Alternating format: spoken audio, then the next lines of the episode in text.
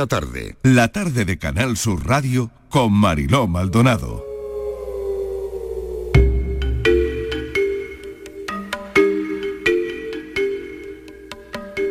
¿Qué tal? ¿Cómo están? Seguro que acaban de identificar que esta no es la sintonía que suena a esta hora cuando nos ocupamos de la actualidad, sino esta es la sintonía de la tarde en tu búsqueda.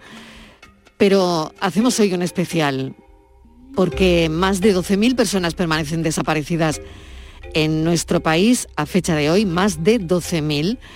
Algunas desapariciones sorprenden hasta a la Europol, incapaz de comprender qué ocurre en determinados casos, ¿no?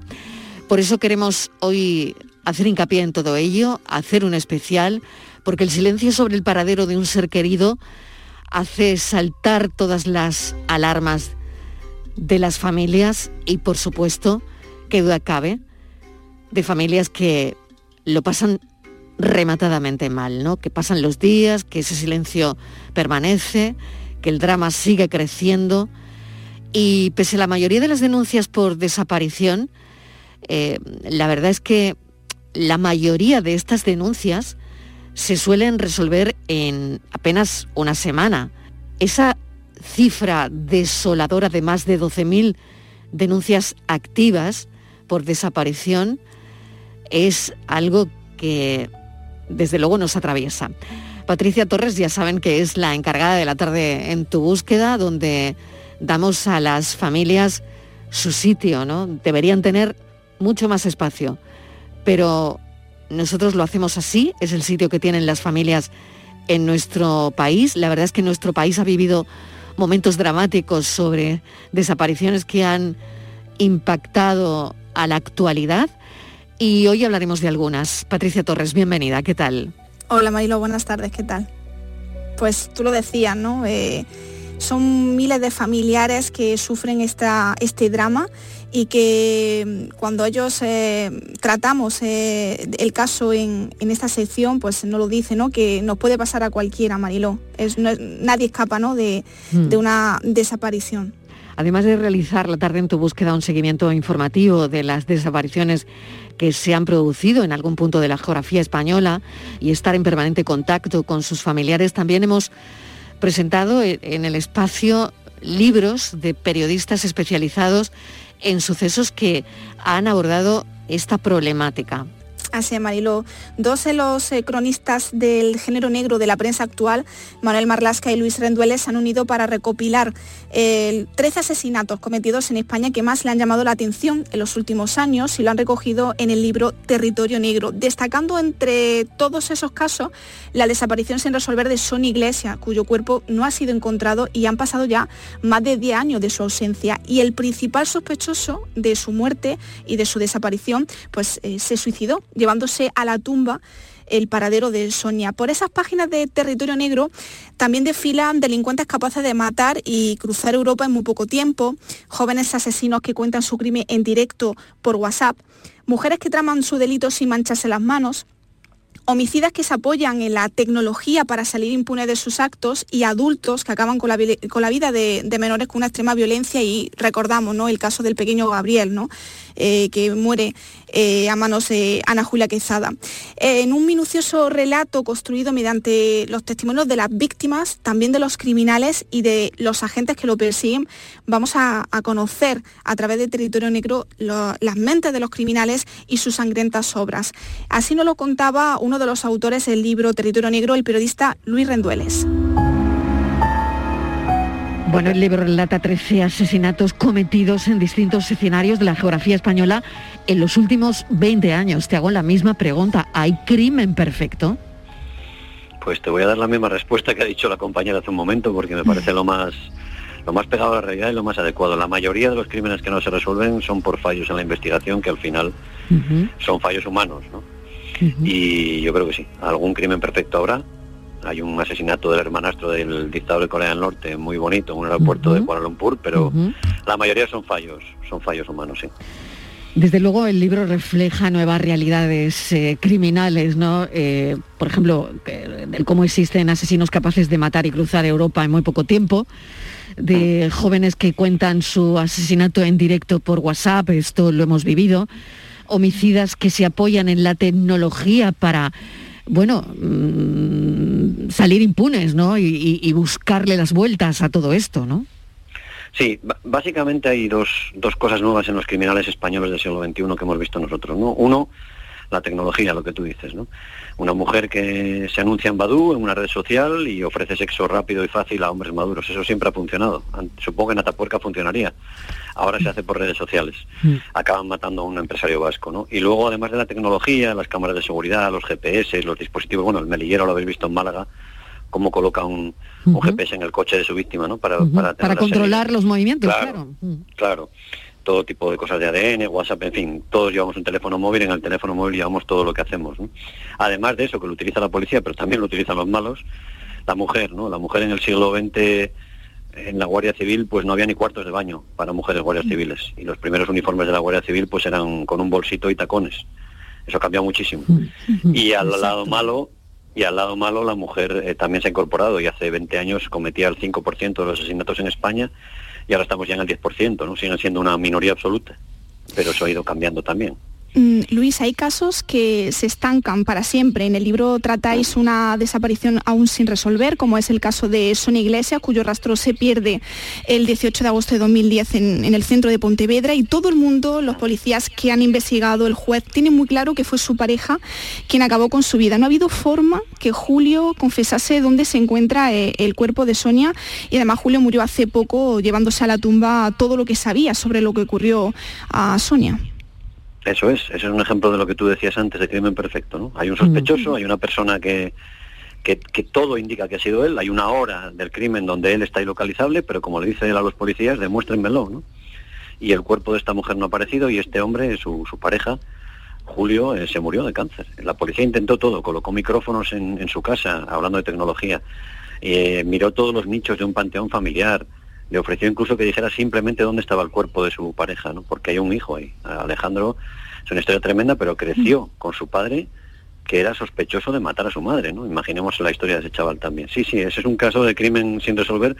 En el libro contamos, cuenta mano muy bien, cómo el policía se jubila y dice que ha habido justicia divina porque, porque el asesino ha muerto, pero no han sido capaces de darle justicia humana. ¿no?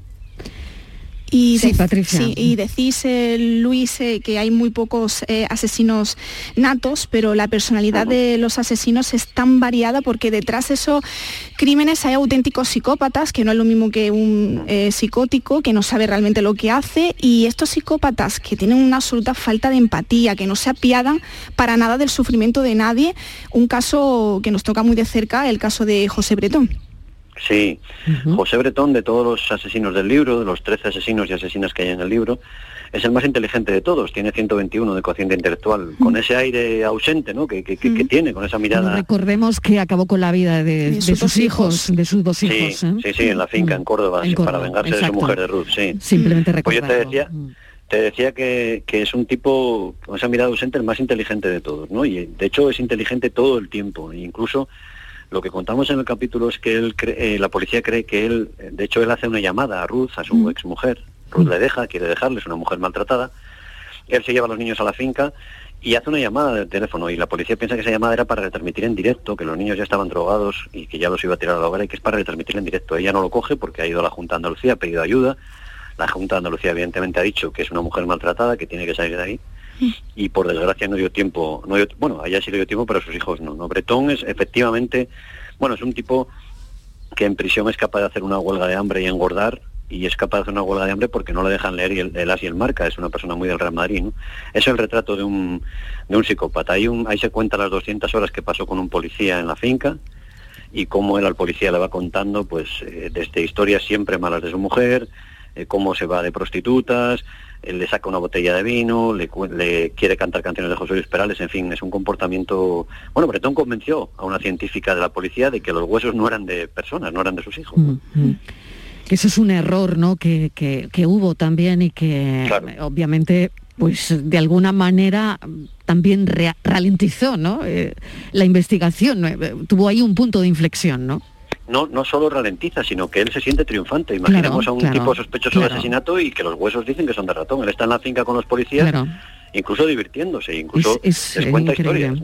es, muy curioso que esto ocurriese también, Luis. O sea que además que, que, fíjate que es difícil, ¿no? En una investigación que ocurra algo así, caramba, ocurrió en este caso, ¿eh?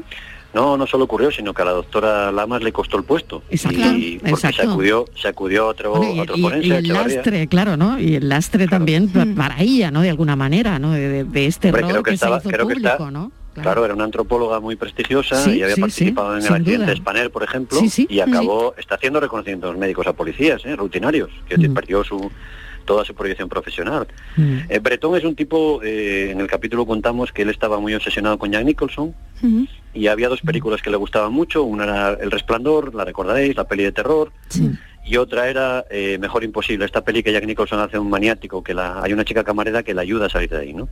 Y Bretón se manejaba entre esos dos, el que tenía remedio y el que no, ¿no? Al final la policía lo llamó Operación Resplandor, por la peli porque ese fue el, lo que pesó más en Lo que pesó, ¿no? Luis, eh, después de tantos años de trayectoria profesional, de los 13 casos que habéis seleccionado, que habéis desgranado, ¿qué caso te ha marcado más? Bueno, hay, hay un caso que es Sergio Morate, ¿os acordáis? En Cuenca, hace unos años, un verano, eh, mata a su exnovia y también a una amiga, Laura, a Marina y a Laura, y se escapa a Rumanía. Ahí hay un, en el, en el libro contamos la relación que establece primero un policía, un policía por cierto de Cádiz, de una unidad de élite de la Policía Nacional de homicidios, que llega a Cuenca y trata con la mujer, de, con la madre del, asesino, que está mm. fugitivo entonces, ¿no? Y es una relación de una de una delicadeza asombrosa entre la madre de una persona que está fugitiva de la justicia, que ha matado a dos personas, mm. y, el, y el policía. De tal modo que cuando viene el asesino detenido en un avión de Rumanía, el asesino le pregunta al, al policía este de Cádiz, dice, tú eres, tú eres Fran, ¿verdad? mi madre me habla mucho de ti, me ha dicho que me fíe de ti. Y el policía le dice, no te fíes mucho, que vengo a que te pases todo el tiempo posible en la cárcel. Y esa historia de cómo el policía, la madre del asesino y el asesino van hablando entre ellos y van tejiendo hasta que esa persona confiesa y acaba condenada a 46 años de cárcel, es la que más, eh, porque todavía el policía te sientas con él ahora, que es un privilegio que hemos tenido, te lo explica y a pesar de que es un armario gaditano de 1,80 por 1,80, bueno, no sé lo que mide de ancho, todavía se le humedecen los ojos, ¿no? Mm. Y eso para nosotros es un privilegio y es un, te da idea de la calidad moral de, de, esa gente. Desde luego.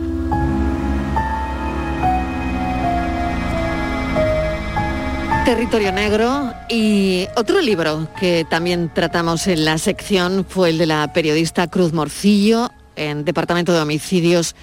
Se narra la crónica negra de España a través de las confesiones y recuerdos de dos policías y dos guardias civiles que investigaron en primera línea algunos de los homicidios más mediáticos, trágicos y misteriosos de las últimas décadas en este país. Hmm. En ella pudimos conocer por ejemplo, las confesiones Mariló de quien resolvió el crimen del rol, quien investigó el caso de los niños eh, de, Córdoba, los pequeños Ruiz y José, asesinados a manos de su padre, eh, los que buscaron con ahínco al niño de Somosera, que todavía está desaparecido 35 años después, y además en Departamento de Homicidios también se desvelan rutinas, anécdotas de los detectives que analizan las transformaciones tecnológicas, científicas y humanas que han experimentado la investigación de homicidios. También se han mostrado esas relaciones que se establecen entre los reporteros y los investigadores y también entre los fiscales, jueces, abogados y forenses. Y esto se ha podido conseguir gracias a esa confianza mutua que la autora de ese libro, Cruz Morcillo, eh, ha realizado con esos principales investigadores de los casos que ha seleccionado en Departamento de Homicidio. Así nos lo manifestaba la periodista Cruz Morcillo en la tarde en tu búsqueda. Cruz Morcillo, bienvenida. Gracias por estar con nosotros en la tarde. ¿Qué tal? Gracias a vosotros, compañeros. Es un placer. Bueno, un placer que eh, estés con nosotros en la tarde en tu búsqueda. Cruz, eh, bueno, la pregunta es obligada. De todos los casos que has escrito, eh, ¿habrá algún caso que verdaderamente te haya cogido pellizco? ¿Cuál ha sido? Pues mira, curiosamente no es, no es ninguno de los más conocidos, porque claro, los más conocidos yo los había tratado, sobre todo los de los últimos 20 años, los había tratado ya muchos de ellos, ¿no? Y eso ya me cogieron el pellizco en su día. Pero hay uno desconocido para mí y creo que para la mayoría, que es el asesinato de, una enfermera aquí en Madrid, a principios de la década de los 90, una enfermera del Gregorio Marañón, ahora que, que los sanitarios están dejándose la vida por todos nosotros, ¿no? La violaron y la asesinaron y, la policía tenía y tiene la convicción de quién era quien lo hizo, un individuo que se dedicaba a fechar enfermeras, solo enfermeras, que ya tenía antecedentes por agresiones sexuales y al que nunca pudieron sentar en el banquillo, porque bueno, un juez decidió que lo que había no eran pruebas suficientes. Incluso otra enfermera se puso como cebo para ver si así podían atraparlo, pero este hombre nunca fue a, esa segunda cita, ¿no? A mí ese caso me ha dejado profundamente tocada por cómo, también por cómo lo vive, lo, lo investigó el comisario Rapino y él que ya está jubilado y que ha dedicado mm, la mayoría de su vida a la investigación de homicidio, pues para él sigue siendo una asignatura pendiente. Así que este caso la verdad que me, ya te digo quizá porque no lo conocía y porque al saber detalles de él, dejó a un niño pequeño, a su marido, era una mujer sin ningún problema y eso lo que significa es que eh, cualquiera puede cruzarse en tu vida y, destrozarlo todo, ¿no? Totalmente, desde luego es un, es un caso que, que es verdad, que no... Em, yo tampoco lo conocía tanto, lo he leído en el libro, ¿no? Mm. Es verdad que recuerdo algún titular, ¿no? Pero es cierto que desde luego es uno de estos casos que, te llega, eh, pues que te llega mucho porque le puede pasar a cualquiera y sobre todo, Cruz, un caso sin resolver, ¿no? Que al final, ¿cuántos casos encontramos? parecidos a este, eh, donde bueno, la justicia da un carpetazo porque no puede resolver nada. Exacto. Pues mira, pese a todo, hay que decir, eh, sobre todo para las víctimas, el 80, en torno al 80% de los homicidios y los asesinatos que se cometen en España, que rondan el medio centenar, es una cifra, eh, perdón, el medio millar, es una cifra que va variando, pero más o menos eh, el 80% se resuelven, pero ese 20%, estabais hablando de la desaparición de Paco, de Paco Molina, que es un caso que a mí también me da mucho pellizco y que confío en que esto último que se ha sabido sirva para impulsar la investigación, yo creo que sí que va a servir para impulsarla, pues estos casos son tremendamente dolorosos y no se les olvidan a, a los investigadores, pero tampoco se nos olvidan a aquellos que en algún momento nos hemos cruzado en las vidas de esas personas, me refiero a sus familiares, ¿no? Porque es un dolor tan profundo, es decir, evidentemente la reparación, la justicia no te devuelve a, tu hijo, a tu madre, a tu hermana, pero sí que trae un cierto consuelo y se devuelve, sí que se vuelve a un cierto equilibrio. Pero cuando no hay ni siquiera eso, y no hablemos ya en el caso de los desaparecidos, pero imaginaos eso, saber una familia, porque además el padre de esta chica, de Isabel, de la que hemos hecho referencia, era policía local aquí en Madrid. Imaginaos saber tener la convicción de quién es la persona y no que no cumpla ni un solo día de prisión por ese crimen. A mí me parece que es una de, de, las tragedias más horribles que te pueden pasar. Patricia. Sí, eh, hola Cruz, eh, encantada de, estar contigo hoy en la, en la sección. compañera, eh, hay casos, Cruz, que se convierten en una obsesión para los investigadores y uno de ellos fue el secuestro, la violación y el asesinato de la joven Eva Blanco en el año 1997. Eh, desde que se descubrió su, cadáver en esa operación que se denominó Operación Pandilla, pues eh, ahí descubrimos esa infatigable y difícil investigación que, no se paró en ningún momento, eh, que se investigó al exnovio, a todo el entorno, al entorno más cercano de, la víctima.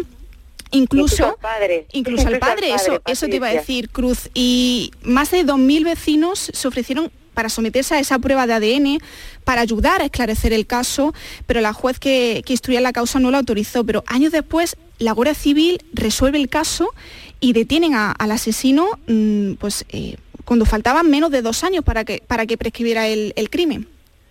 Sí, este también es uno de, mis, de los casos que más me gustan y te explico por qué. Uno, porque tiene un final feliz, entre comillas, porque sí que se logró detener al asesino, aunque tampoco se le pudo juzgar, porque sabéis que se ahorcó en su celda poco antes del juicio, eh, pero me gusta por varias razones. Una, porque cuando eh, hubo aquella polémica de si se autorizaban pruebas masivas en de ADN en España o no, que se estaban autorizando en otros países como Alemania, yo acababa de empezar prácticamente a, trabajar en ABC.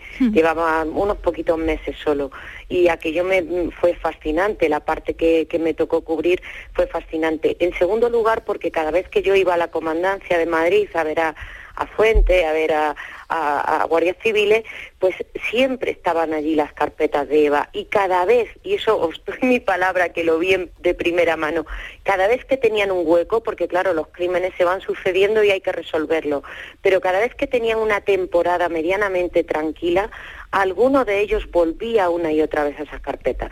Cuando eh, cambiaba alguien del equipo, mm. también se le ponía a revisar todo por si a ellos se le había pasado algo. Había un guardia civil que ya no está allí, que iba prácticamente todas las semanas a la escena del crimen por si a alguien, por si al autor se le, se le ocurría de alguna manera volver al escenario. Ya sabéis que hay asesinos de todo tipo y, con rareza eh, extrema, ¿no? Entonces yo vi todo ese trabajo de cerca a lo largo de los años. Y en este caso es verdad que también tuvieron la, la, brillante idea, por ejemplo, de conservar el padrón municipal de aquella época. Casi 20 años después tenían el censo de todos los vecinos. Y eso, unido a los avances en, ciencia forense, a los avances genéticos y, a la prueba famosa que se hizo en la Universidad de Santiago, pues todo, se, todo jugó a favor, pero claro, con la prescripción ya pesando ahí sobre las cabezas de los investigadores. Yo me alegré muchísimo por la familia de Eva, por mm. Manolo y por Olga, pero también me, me alegré muchísimo por los investigadores que, insisto, no dejaron nunca de estar detrás del caso.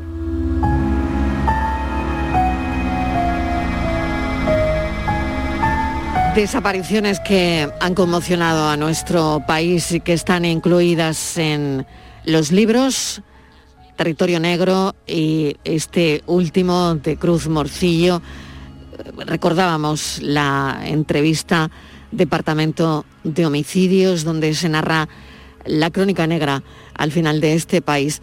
Patricia, mil gracias por habernos acompañado en este tiempo que hemos querido dedicar a la literatura, de los sucesos, de las desapariciones incluso más misteriosas de este país a día de hoy que siguen sin resolverse. Muchísimas gracias. A ti un abrazo, Marilo.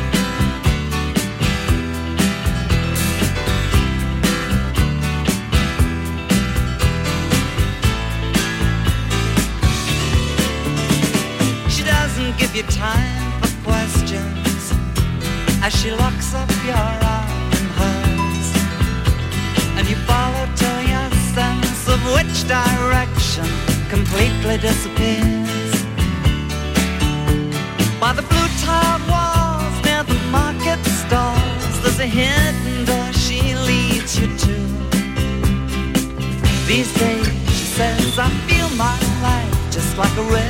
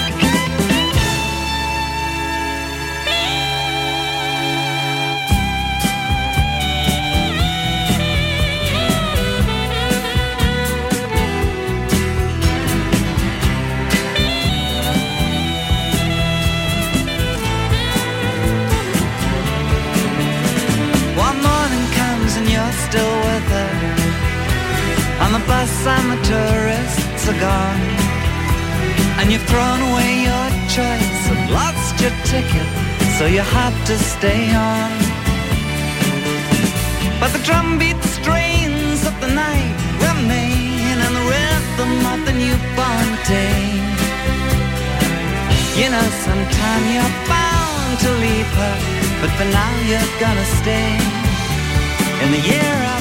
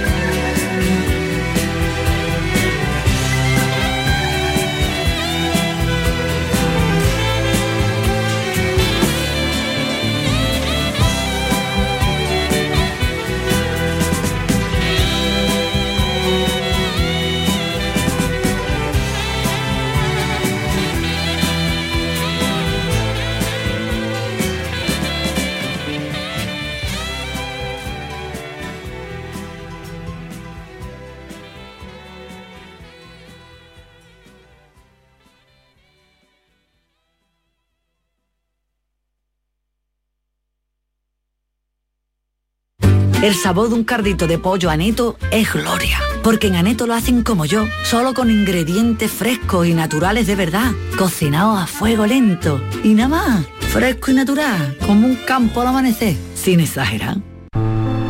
Hay un lugar donde los sentidos se despiertan,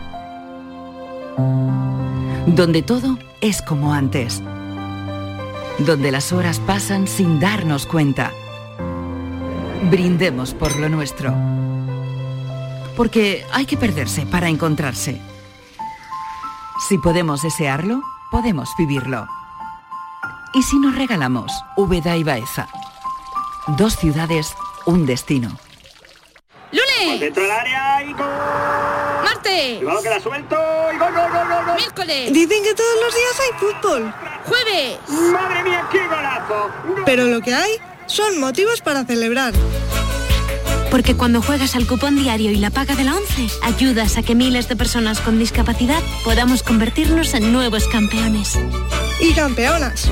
11. Cuando juegas tú, jugamos todos. Juega responsablemente y solo si eres mayor de edad. Todo el deporte de Andalucía lo tienes en El Pelotazo de Canal Sur Radio. La información de nuestros equipos, las voces de los deportistas y los protagonistas de la noticia. Tu cita deportiva de las noches está en El Pelotazo, de lunes a jueves a las 11 de la noche, con Antonio Caamaño. Quédate en Canal Sur Radio, la radio de Andalucía. La actualidad y las novedades en salud siguen estando en Canal Sur Radio, también en Navidad en Por Tu Salud. Las noticias sobre investigación médica, prevención, terapias, las personalidades destacadas de la medicina en Andalucía. Por Tu Salud. Contigo desde las 6 de la tarde, con Enrique Jesús Moreno. Canal Sur Radio, la Navidad de Andalucía. Sevilla. Canal Sur Radio.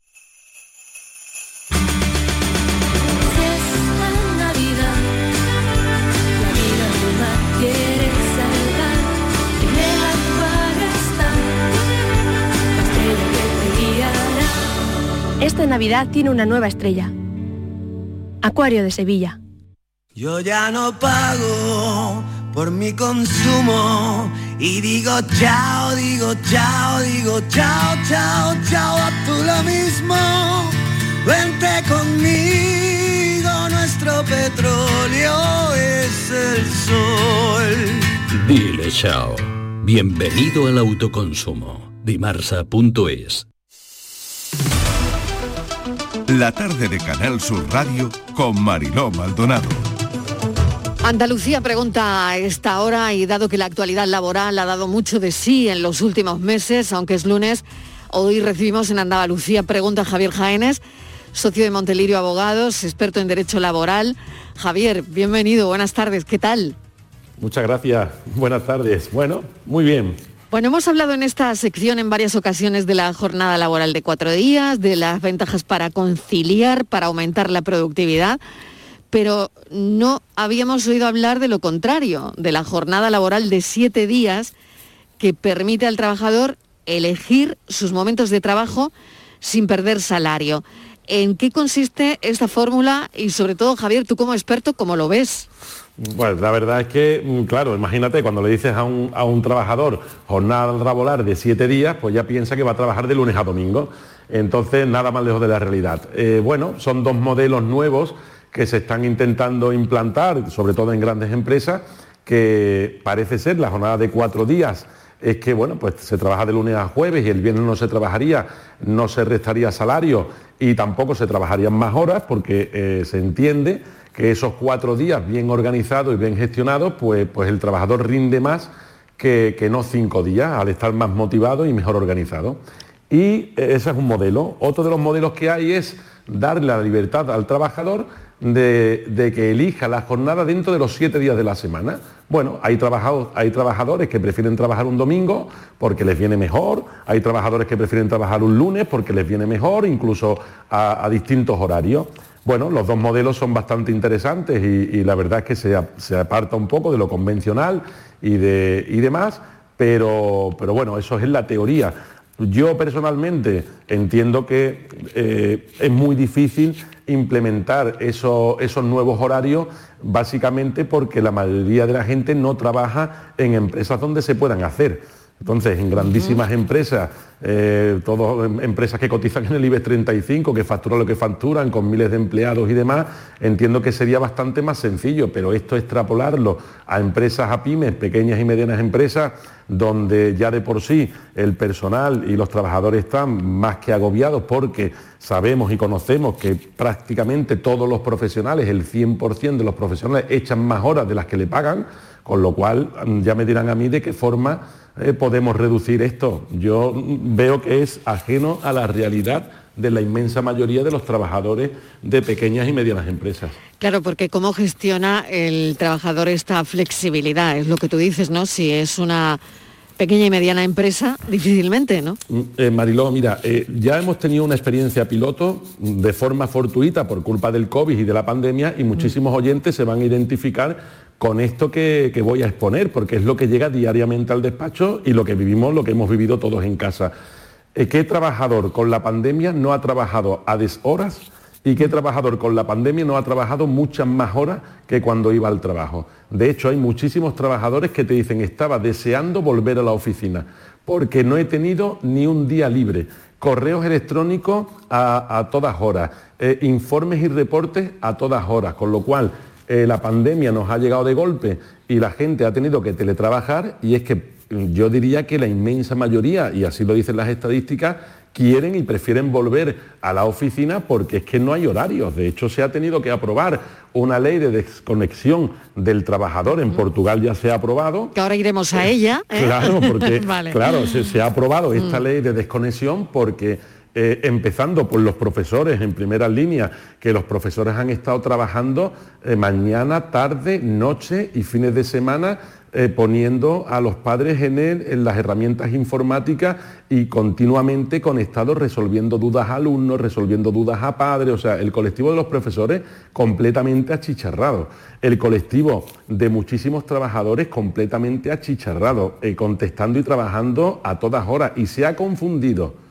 el teletrabajo con trabajar desde casa 24 horas. Y esto es algo que tenemos muchísimas demandas en el despacho, muchísimas quejas en los sindicatos, que no se han respetado ni las horas de descanso de los trabajadores, ni tampoco se han respetado absolutamente ninguna flexibilidad horaria y se ha confundido flexibilidad con disponibilidad del trabajador 24 horas. Por lo tanto, si tuviésemos que hacer un balance del asunto del teletrabajo, eh, Javier, eh, ¿cuál sería? Para mí, todos los sectores digamos que son tecnológicos, por llamarlos de alguna forma, tecnológico me refiero a proyectos de ingeniería, proyectos de arquitectura, la misma abogacía que puedes trabajar desde casa y todo lo que sea un trabajo más o menos autónomo, eh, comerciales de eh, inmobiliaria, eh, venta de productos a grandes empresas, todo lo que no tenga, digamos, una relación directa con el resto de trabajadores y sea muy autónomo, la sensación es que la gente prefiere teletrabajar. Yo tengo muchísimos compañeros abogados y yo personalmente también me ha pasado que hemos sacado mucha más faena trabajando desde casa sin venir al despacho. Eso es cierto. Entonces ese sector, lo que hay en la calle y lo que hay en los juzgados de lo social es que estas personas sí que están más o menos bien, conformes, le ha venido bien. Pero muchísimos trabajadores de administración, y sobre todo los de administración, facturación, eh, equipos de producción, están completamente desquiciados. A muchísimos les ha costado incluso la estabilidad familiar. O sea, hemos vivido un aumento de divorcios de teletrabajadores espectacular, Mariló, pero, están directamente, ¿tú crees que directamente relacionados con este asunto del teletrabajo también?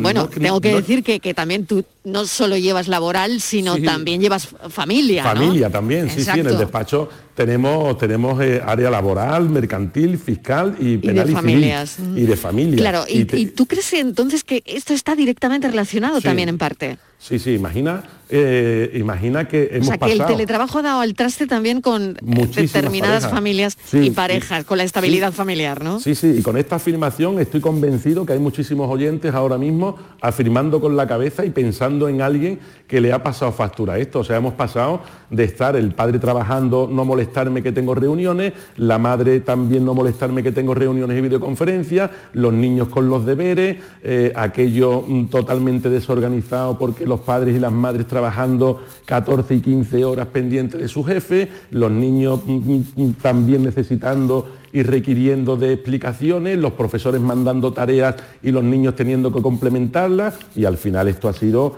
una explosión, personal, eh, muchas familias que llevan a los niños a academias por las tardes para hacer los deberes no lo han podido llevar, lo han tenido que hacer los padres y esto al final ha sido un nivel de conflicto familiar eh, en lo que es el teletrabajo, que nosotros, a grandes rasgos, la mayoría no estamos preparados para hacerlo, no tenemos instalaciones para hacerlo, no hemos tenido medios informáticos porque las empresas tampoco lo han puesto y ha sido una presión familiar y social brutal. Ante esto, la jornada de cuatro y siete días, viendo esta prueba piloto, que, esto ha salido. Claro, tú lo hablabas como prueba piloto, porque evidentemente ahora teletrabaja menos gente, o entiendo que teletrabaja menos gente, ¿no?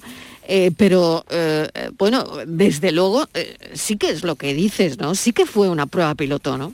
Claro, fue una, pilo- una prueba piloto improvisada porque la- el- las empresas tenían que seguir funcionando, los trabajadores no podían ir a trabajar y entonces trabajaban desde casa y esta prueba piloto, o sea, testeas en la calle y el 90% de la gente prefiere ir a la oficina y muchos no se ven trabajando en pijama, en pijama todo el día, como dice la gente, oye, a mí me gusta arreglarme, ducharme, tomarme el café, irme al despacho o irme a la empresa, hablar con los compañeros, formalizar. Y después la segunda parte que hemos visto, que es lo más negativo de todo, es que no ha habido horarios, Mariló, para muchísimos trabajadores. O sea, han trabajado 15 horas seguidas, mientras que en la oficina estaban 8 o 9 horas y se iban a casa. Entonces, hablas con el sector de la banca, hablas con el sector, o sea, tenemos muchísimas, muchísimas familias y muchísimas personas que el teletrabajo no lo quieren ni bendito porque, porque les rompe las estructuras de lo que están acostumbrados. En grandísimas empresas y en, en sectores muy concretos posiblemente sea muy bueno y hay mucha gente que lo quiera. Pero en, la grueso, en el grueso y en la mayoría que trabajamos en pequeñas y medianas empresas se confunde esta libertad con un sometimiento por los empresarios casi de 24 horas.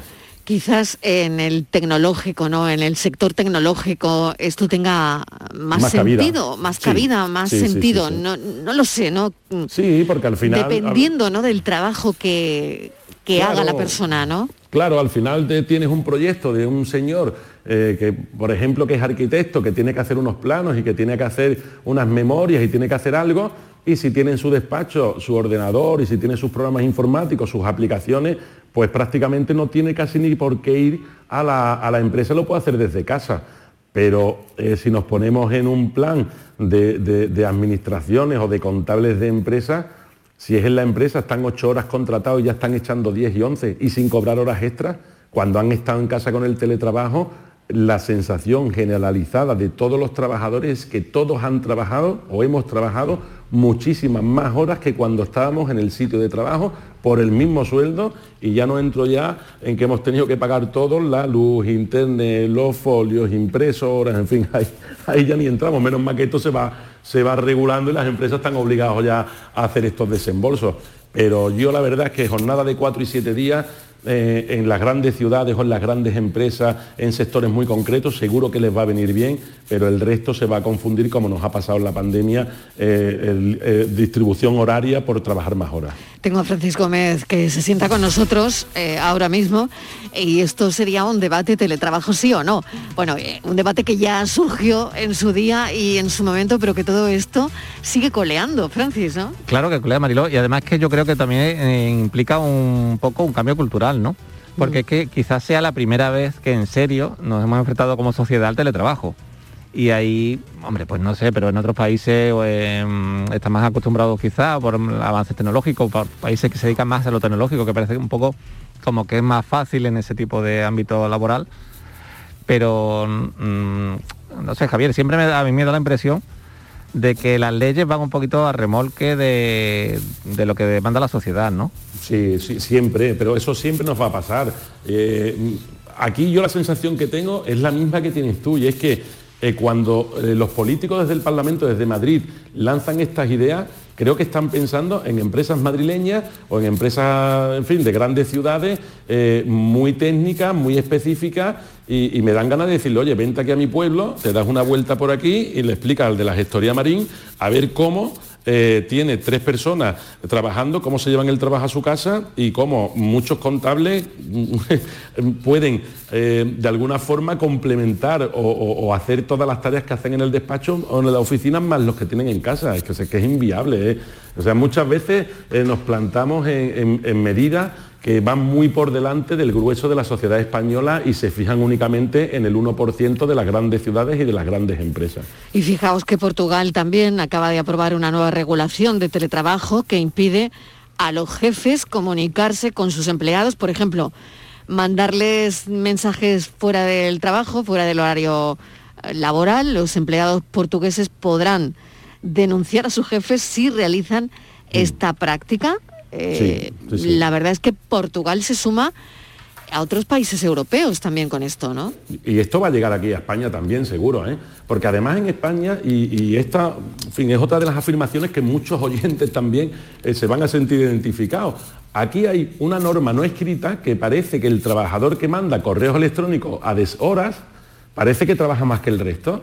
Y entonces hay muchos trabajadores que se empeñan en mandar un correo electrónico Eso el bien, sábado claro. a las 6 de la mañana. Es verdad, yo, yo es verdad. Javier, perdona que te interrumpa, sí que, sí que tuve una vez una conversación que me resultó súper llamativa con una persona que me decía, no, no, es que mi jefe tiene una capacidad de trabajo tremenda porque siempre está pensando en te mandan el fin de semana y, y se le ocurre algo. y No, sé- no, y yo le dije, oye, perdóname, eh, pero no que te lo tomes a mal, pero tu jefe más que capacidad de trabajo lo que tiene es muy desorganizado, ¿no? Claro, Que- claro, pero, pero Muy hay aquí- desorganizada la cabeza, ¿no? Sí, Claro, hay, una norma, a tu- a tu claro, aquí hay una norma no escrita Claro. que parece ser que el trabajador que manda un correo un sábado, pues trabaja más que los compañeros. Y el que manda un correo el domingo a las 8 de la mañana, ¿qué profesional es este hombre que está a las 8 de la mañana? Cuando sabemos mucha gente que el correo lo tiene desde el viernes y lo manda el domingo a las 8 de la mañana para quedar bien.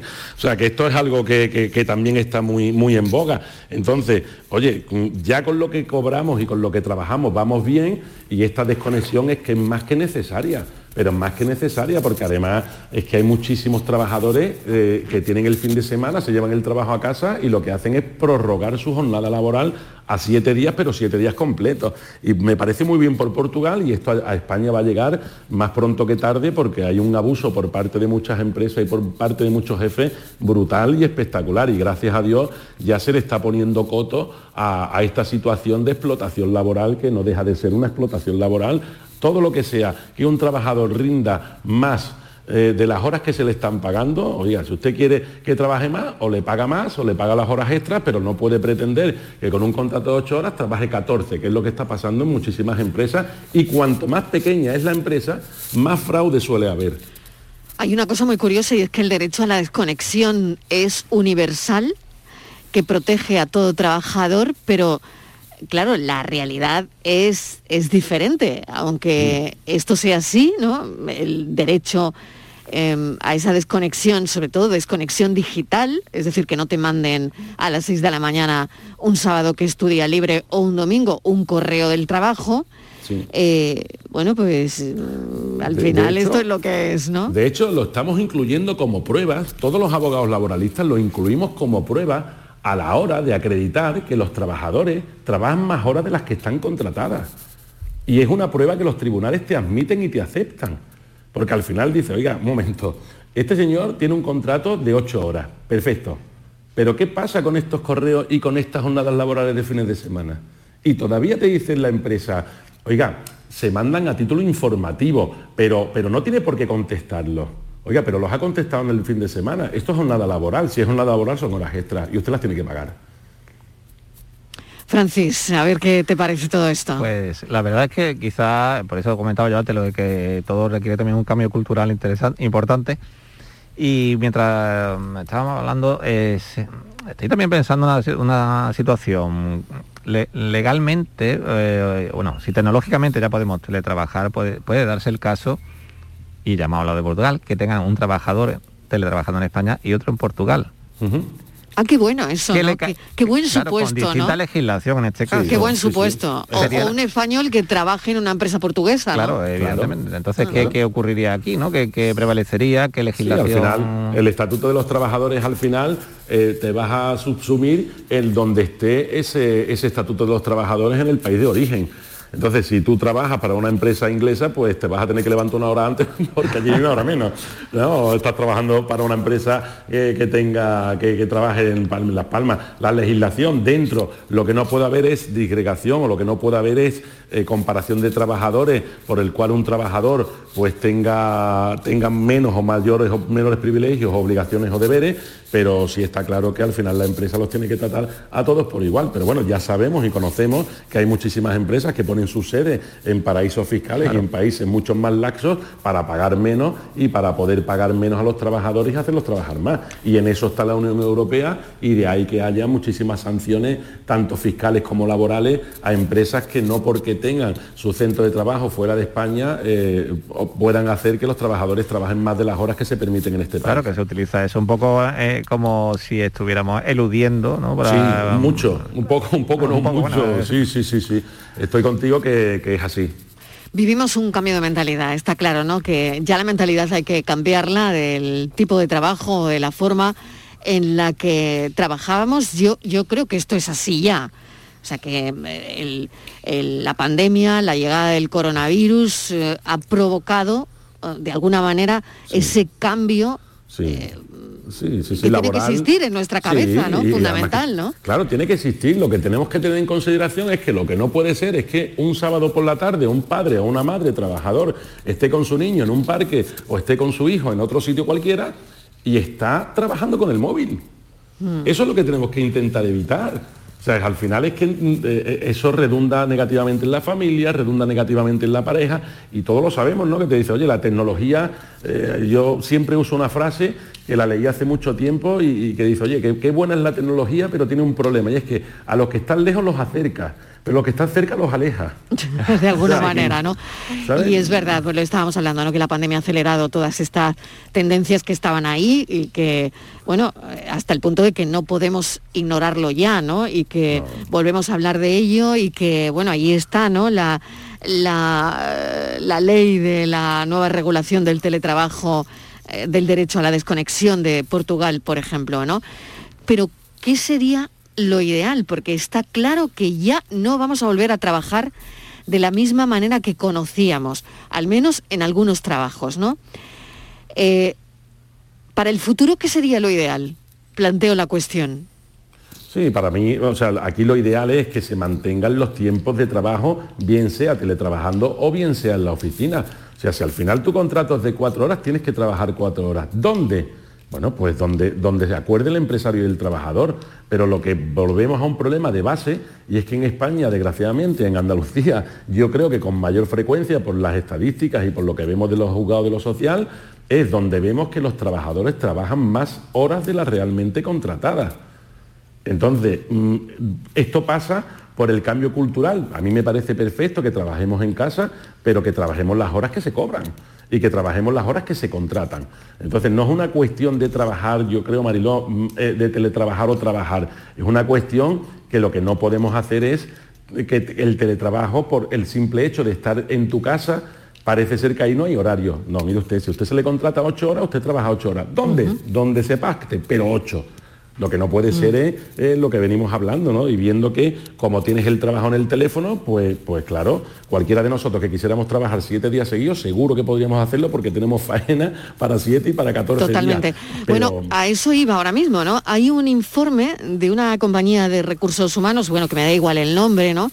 Pero que indicaba que en España se dedican más de 40 horas a la semana a la jornada laboral y más de la mitad de los encuestados decían que podían hacer el mismo trabajo en menos tiempo Sí. y que creen que las empresas deben revisar la duración de la semana laboral y las horas que, que se espera que los trabajen, o sea, que trabajen los profesionales, ¿no?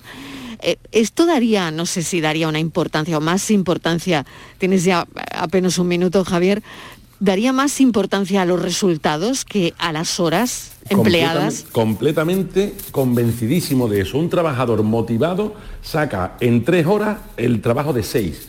Y un trabajador desmotivado tarda en hacerlo de tres horas, tarda seis. Eso lo sabemos todos, pero mm, un trabajador, un niño en casa, eh, cualquier persona que tú le encargues una faena, oye, si me haces esto bien, te doy esto otro, y te lo hace rápido y veloz. Y lo que más demanda el trabajador es tener tiempo libre para la familia. Con lo cual, estoy completamente de acuerdo con ese estudio y, y si realmente se amortizan los puestos, la- las horas de trabajo y se quita mucha paja, podría llegar muchísimas empresas a que los trabajadores hagan en menos horas el mismo trabajo. Estoy completamente seguro. Javier Jaénes, nos volvemos a escuchar el jueves. Muchísimas gracias. Un Gracias a saludo, vosotros, Francisco un Gómez, hasta ahora. Hasta luego. Adiós, adiós.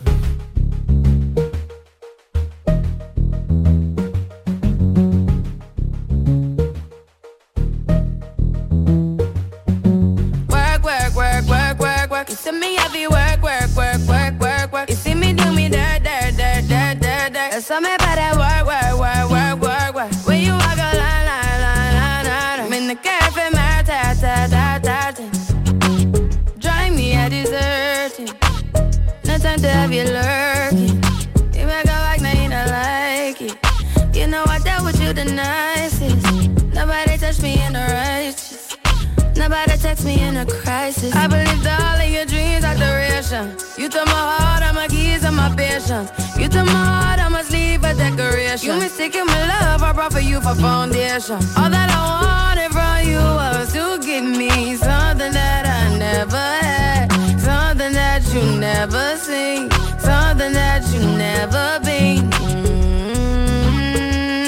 To wake up and Ellen, wrong. Just get ready for work, work, work, work, work, work. You to me, I be work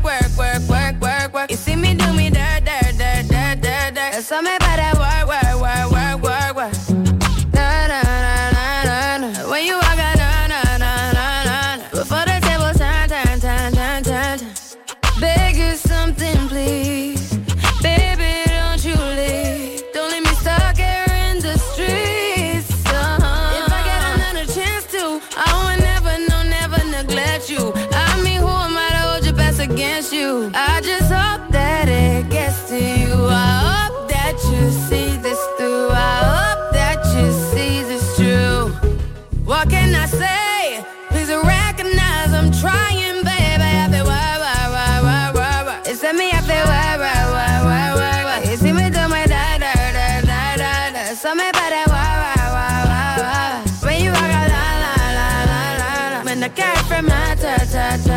Yeah, okay. You need to get done, done, done, done at work. Come over. We just need to slow the motion. Don't get out of the way to no one. Long distance, I need you. When I see potential, I just gotta see it through. If you had a twin, I would still choose you. I don't wanna rush into it if it's too soon, but I know you need to get done, done, done, done if you come over. Sorry if I'm way less friendly.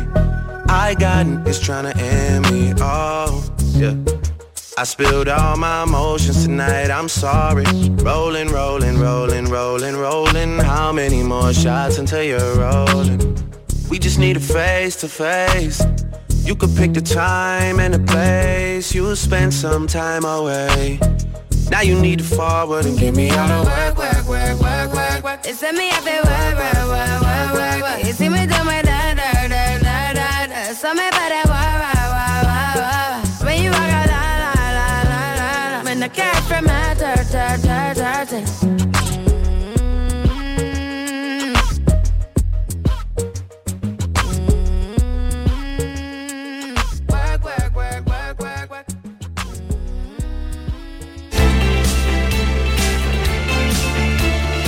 La tarde de Canal Sur Radio con Mariló Maldonado.